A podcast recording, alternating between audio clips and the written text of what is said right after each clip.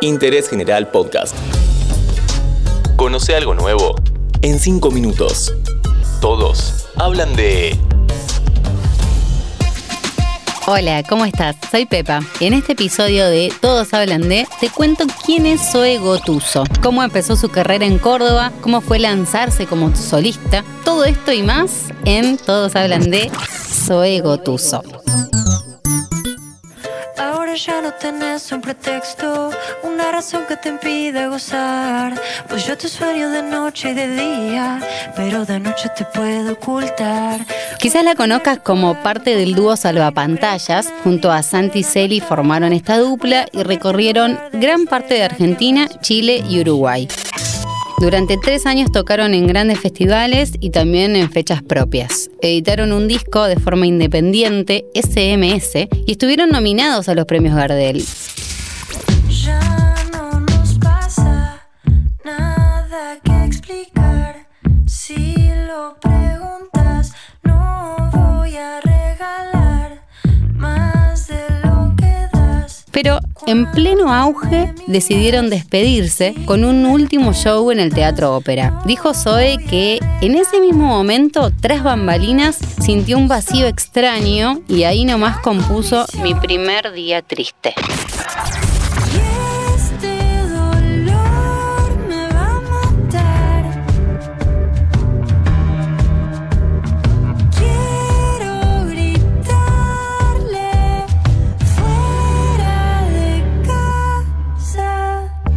Zoe se crió en una casa llena de música en Villa Belgrano. El disco que más le gustaba era Eco de Jorge Drexler.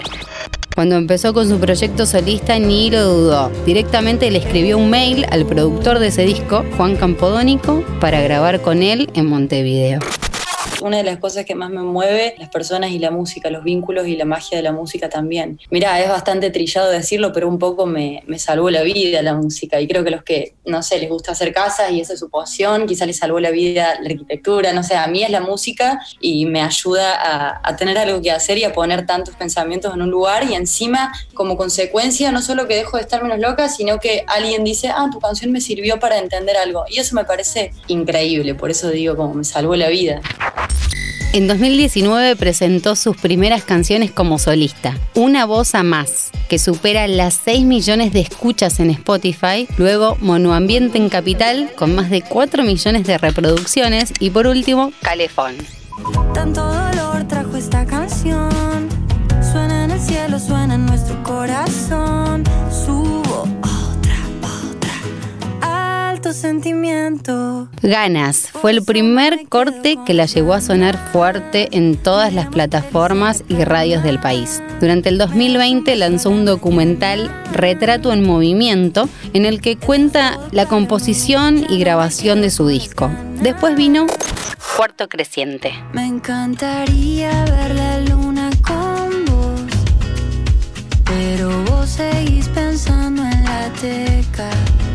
Quiero que cantes otra vez tu tango. Hoy con 24 años y un estilo único, Zoe Gotuso se destaca como una de las nuevas voces de nuestro país.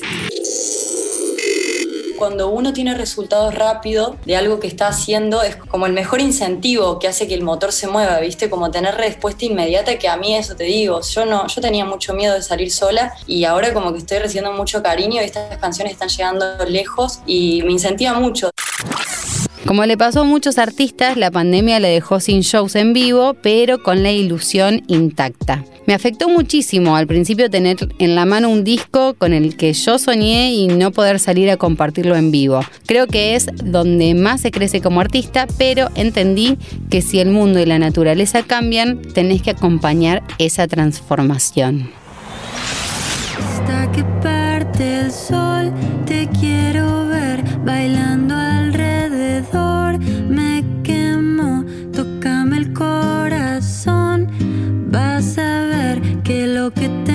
Todos hablan de Zoe Gotuso y lo seguirán haciendo.